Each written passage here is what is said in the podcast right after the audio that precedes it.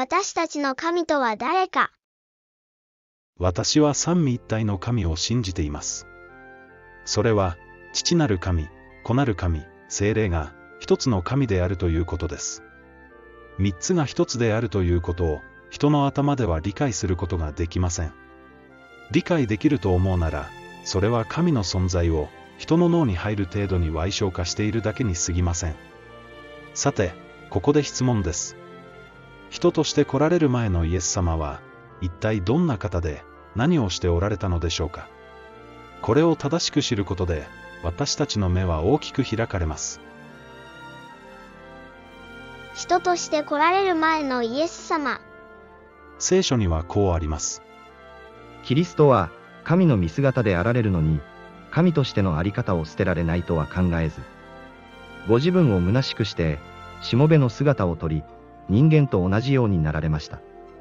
人としての姿を持って現れ、自らを低くして、死にまで、それも十字架の死にまで従われました。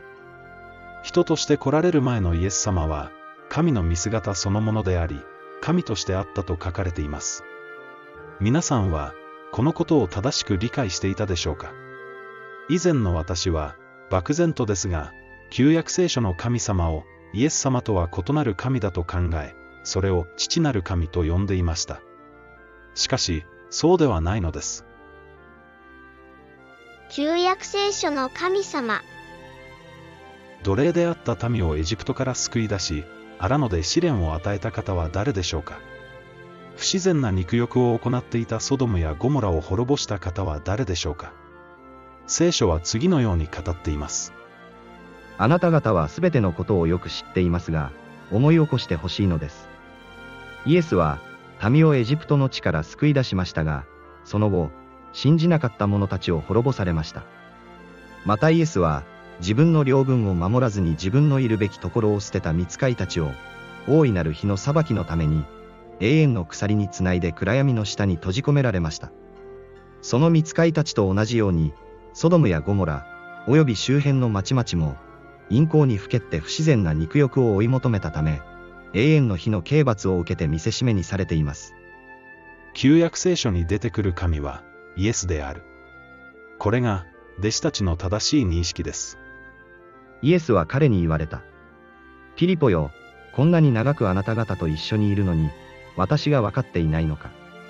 私を見た者は、父を見たのである。どうして、私たちに父を示してほしいというのか。人として来られたイエス・キリスト。神の概念を完全に捉えることはできません。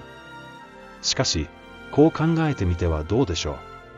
地上に来られる前のイエス様は、神の見姿そのものでした。しかし、人として来られた時は、神としてのあり方を捨てられたのです。それは、私たちの苦しみを理解するためであり、私たちを助けるためでした。そこで、イエスは、神の見舞いに憐れみ深い忠実な大祭司となって、民の罪をあがなうために、あらゆる点において兄弟たちと同じようにならねばならなかった。主、ご自身、試練を受けて苦しまれたからこそ、試練の中にある者たちを助けることができるのである。私たちと同じになったイエス様は、人そのものでした。私たちと同じように、肉体の試練があり、苦しみがあり、死があったのです。そしてよく見てください。私たちと同じだからこそ、神を神として崇めたのです。その時イエスは声を上げて言われた。天地の主なる父よ。あなたを褒めたたえます。神は唯一である。三位一体を正確に理解することはできませんが、少なくとも次の認識を私たちは持っていなければなりません。イスラエルよ聞け。我々の神、主は唯一の主である。神は唯一。父、子、精霊という別々の神がいるという思想は、三神論であって、聖書の教えではありません。神は唯一です。それは、創造主であり、御霊なる助け主であり、主イエス・キリストです。神様のすごいところは、人として地上に来られても、天においては不在にならないということです。同じく、助け主として人の中に来られても、やはり天においては不在にならないのです。この天で不在とならない神をイエス様は父と呼び、助け主と呼んだのです。私が去っていかなければ、あなた方のところに助け主は来ないであろう。もし行けば、それをあなた方に使わそう。聖霊とイエス様は別々の神ではありません。イエス様の一部でもありません。私たちのうちに住まわれる聖霊はイエス様そのものなのです。この認識がなければ、本物のクリスチャンではないと聖書は教えます。あなた方は、果たして信仰があるかどうか、自分を反省し、自分を吟味するがよい。それとも、イエス・キリストがあなた方のうちにおられることを悟らないのか。もし悟らなければ、あなた方は偽物として見捨てられる。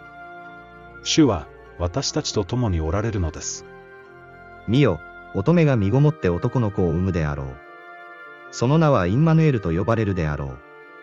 これは、神、我らと共にいます、という意味である。認識の回復。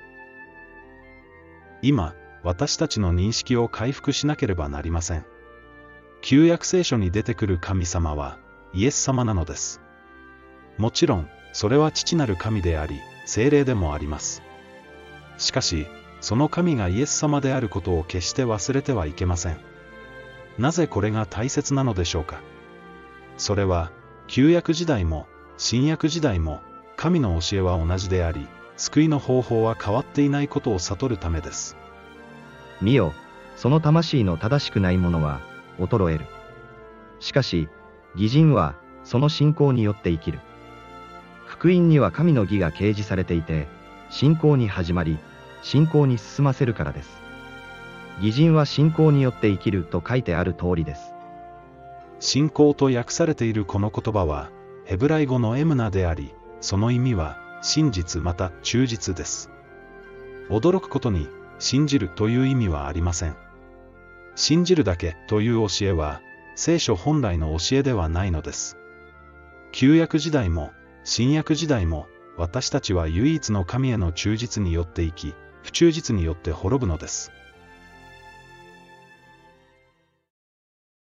私たちの神とは誰か、真理を回復できたでしょうか私たちの神とは、世の初めから今に至るまで、イエス様なのです。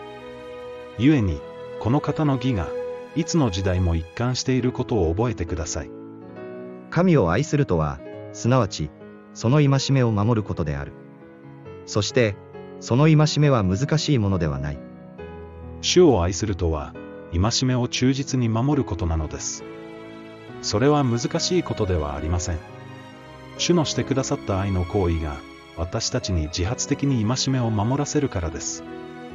神は、すべての人が救われて、真理を悟るに至ることを望んでおられる。すべての救いは、真理の回復から始まります。そのためにも、間違った神学や、教派の教えを捨て、聖書から学んでください。正しいのは、いつだって聖書だからです。